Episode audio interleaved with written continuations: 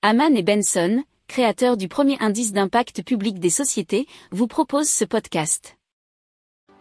Haman and Benson. Le journal des stratèges.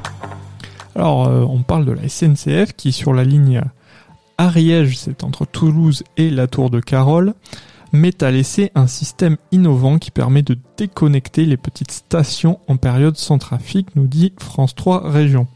Il s'agit de couper l'alimentation de la ligne lorsque celle-ci ne fait circuler aucun train. C'est euh, une situation qui est apparemment fréquente dans les départements ruraux. Cette méthode euh, s'appelle le start and stop, démarrer et arrêter en français, et elle est similaire à celle utilisée sur sur les voitures. Alors euh, un petit exemple pour la seule station de Saverdin, 40 à 50 MWh par an vont ainsi être économisés, ce qui est globalement l'équivalent de la consommation énergétique annuelle de 10 foyers français. Or, ce procédé va être expérimenté durant 6 mois et s'il est concluant, il sera déployé sur un maximum de lignes à faible densité de trafic à l'horizon 2023.